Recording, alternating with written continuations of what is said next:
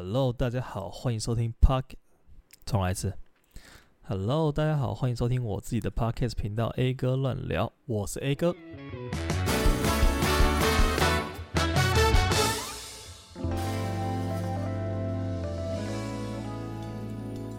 哇，这开场我大概讲了七八次有了，刚刚是第六次，然后第六次的时候讲了一模一样的话，然后现在是第七次。对，这次应该比较好，我绝对不会再重录了，好吧？不一定，可能有第八、第九次。但是不管怎么样，这是我的 Podcast 频道。然后，如果好奇这个 Podcast 会讲什么东西的观众，呃，应该说听众，那就像我前面讲的，这个 Podcast 频道就是人如其名，里面都是一些我自己的闲聊、乱讲话，然后自言自语，然后对生活上面的一些体悟，对生活事物的观察。然后多半是做给自己爽的，所以如果不想听的话，你就可以退出了。嗯，其实原本认识我的朋友应该会很问号，说：“诶，你什么时候有 A 哥这个绰号？这到底是他妈谁取的？”其实我自己从小到大是一个，呃，几乎可以说是没有绰号的人，至少没有几个让我印象深刻的绰号。呃，或者说我不想承认，就是诸如此类的原因，所以我其实还蛮希望自己有一个绰号可以叫的，因为我。都还蛮羡慕别人，就是有可以有个很酷的绰号，听起来很很能代表他的人格特性。但是我就是没有，我就从小到大都被别人叫本名，要不然就直接叫 A。但就是我前两年吧，前两年我刚出社会，然后到了一间公司，对，然后在那边就是在自我介绍的时候就说：“哎，大家都有一个名字啊。”然后大家就是。都会互相称呼，不会叫，不会叫直接叫本名，那样也太奇怪了。所以我那时候就用我的英文名字，我英文名字是 Alex。然后那时候大家因为可能感觉直接叫英文名字也有点奇怪的感觉，所以莫名其妙有天就是很突然的被 Q 了，哎，A 哥 A 哥，就是然后我就会因为可能也只有我一个人的英文名字是姓 A 的，所以我就很自然的接受了这一个。呃，说特别吗？但是它是我应该算是我很近期内很常使用到的一个绰号或者是小名啦。对，然后我前一阵子开始在拍一些 YouTube 的废片，对，就是一些十五秒的干片那种东西，然后我也有发在 YouTube 上面。然后 YouTube 因为也不知道叫什么名字，原本是我的。英文拼音的全名，那我现在把它改成了 A 哥乱发。如果有兴趣的人可以去看一下，我里面都在乱发一些什么有有的没的东西，基本上跟这个 podcast 一样，都只是一些没营养的垃圾吧。那来来讲一下为什么做想要做 podcast 频道好了，因为其实知道我的人，诶、欸，我是不是一直用这关开头啊？感觉好像就没有什么人知道我，但是我硬要说其实知道我的人是怎样，这就好像说。诶，其实大家都知道啊，其实根本就没人知道，那种感觉差不多。就做这个 podcast，感觉像是在治疗我的拖延症啦。因为我其实拖延症这东西对我来说，我是一个重症患者。然后 podcast 频道这东西，应该是我一直讲，然后没有去做一个东西。大概有讲了差不多两三年吧。因为其实我自己对讲话还蛮有兴趣的。就假如说跟别人在聊天，我可以一直滔滔不绝的，一直疯狂的讲。然后我自己也觉得我算是。会讲话的人，之前算命的跟我说，呃，我我这个人就是话很多，但是我这个人就是祸从口出，所以就是话很多是我的特色，也是我的缺点，啊，有可能是优点，I don't know，但是反正就是我很想要做一个 podcast 频道试试看。但我其实原本最一开始的想法是，说不定可以跟别人一起组一个双人的。我其实原本有写了很多个主题，耶，我来看一下。早在我一开始萌生了我要做 podcast 这个想法的时候，我就有想了几个不错的 idea，然后自己讲不错了，但是就是我觉得可以聊的东西，然后我把它记在我手机的记事簿里面。我先来看一下。哦，我那时候的想法是我想要做一些呃跟别人访谈啊，然后或者是找几个朋友来我的节目上面聊的一些主题。但我这个时候写了六个主题，然后第一集哦，哎，其实主题还不错哎。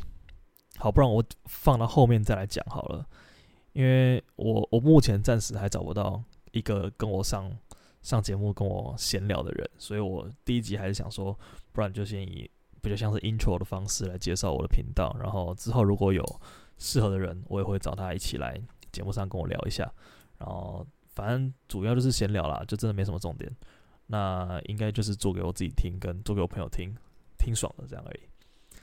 不过刚提到拖延症，我是真的真的真的真的真的超级想要治疗我的拖延症。我不知道，感觉现代人真的很容易有拖延症诶，拖延症真的就是一个完全无法避免、完全无法克服的一件事情。我真的是拖延症，从我眼睛一张开开始，每一天早上起来的第一秒，就会直接发生到晚上睡前的最后一刻。就早上起来睡觉醒来的第一件事情，划手机就可以让我拖延掉非常多的时间。我记得我上一份工作，就是我第一份工作，它的上班时间早上十点半。然后我其实通常不会太晚起来，我大概都九点，呃，或者是八点我就起来了。因为我起来之后，我会稍微看一下股票，股票是九点半开始嘛。但在看股票之前，我可能又比那个时间再更早起来，然后我可能就会划一下 FB 啊，划一下 Instagram 啊。这两件事情就可以让我花掉非常多的时间。然后我基本上十点半上班，对我来说是蛮晚的，但是我每次都可以几乎是压线，然后打卡，或者甚至是迟到。我其实还蛮常摸太久，然后。那个上班时间很危险，这样子，所以这件事情就是我真的超想改善。我之前看到一个 YouTube 频道，我忘记他名字，但是他有讲一个如何有效治疗你的拖延症的方法。然后其中第一个就是在早上起来的时候不要去摸手机。就第一件事情，你如果摸到手机，你这一整天就很容易染上拖延症，因为划手机真的是一个超级浪费时间的事情。尤其是你早上第一件事情就接触到这么浪费时间的事情的时候，你接下来一整天你都会觉得有点痛苦。所以他的建议是用一个传统式的闹钟，因为我们通常都用手机的闹钟，然后你把闹钟按掉之后，你就会想要看一下，哦，今天晚上收到什么通知啊，然后发生了什么事情，你想要看一下你的社群媒体啊。但他说那些东西都可以很容易导致于你的拖延症。那最好的方式就是用一个传统的闹钟，然后我也照做了。那那一天真的非常有用，我就是一整天的工作效率都变得很高啊，然后我整天可能变得精神饱满啊才怪。那就是，欸，对了，就是早起，早起这件事情到底是，到底是谁发明的啊？早起根本就不会让精神变好，欸，诶，真的已经二零二二了，还有人在早睡早起的吗？我是说放假的时候，放假的时候应该大家都睡到中午吧？还是其实我们太颓废了？还是大有人在？就早睡早起这件事情，我通常如果会想要早睡早起，应该是假如说那天要出去玩，我可能会想要早点起来，但是我开车的时候就会超累。或者是早上我有一些很想要吃的早午餐哦，我之前会为了想要吃麦当劳早餐起来，因为麦当劳早餐只卖到十点半就不卖了，真超任性的。我真的觉得任何的早餐都应该卖到下午四点呢。我是一个很喜欢吃早餐的人，但是我没有到那么喜欢早起，所以每次到下午的时候，我想说，哎，来吃个午餐好了。然后午餐想要吃一个那种早餐类的，什么蛋饼啊、汉堡啊。或者是呃吐司啊这种东西，然后下午都找不到诶、因为那种东西就是真的是早餐时段，要不然就是宵夜时段，宵夜店还蛮多的，所以我真的强烈呼吁大家把生活时钟往后推四个小时，这样子真的是世界会更美好一点吧？不知道，反正我觉得早睡早起是一个就是超费、超超没意义的活动，因为我半夜的时候精神真的超级爆好的，然后早上的时候真的是早睡早起精神差诶、欸，真的是。但有时候很难说啦，因为我其实有时候就真的会早上莫名其妙七点就起来。例如今天，好，那只是题外话啦。那我们回到拖延症这地方，基本上早上拖延症只要一开始发作，你就基本上一天就不可收拾了，做什么事情都变得超级懒啊。然后，呃，最常遇到的情况就是可能有一个呃工作，或者是有一件事情要做，然后你可能觉得啊，这个东西没关系，时间还没到，时间还没到，时间还没到。看时间怎么已经到到了，然后就会做了超赶。我是超不喜欢那种做事情做的超赶的时候，但我很把很喜欢把自己推到那个处境。有是变态啊，这么想好像有一点呢。不过对啦，反正就是做这个 podcast 就是为了要治疗我的拖延症，因为我其实还有很多东西还在还在拖延当中。例如说出去拍的一些照片啊，我平常还蛮喜欢出去就是拍一些有的没的，然后那些东西通常都是。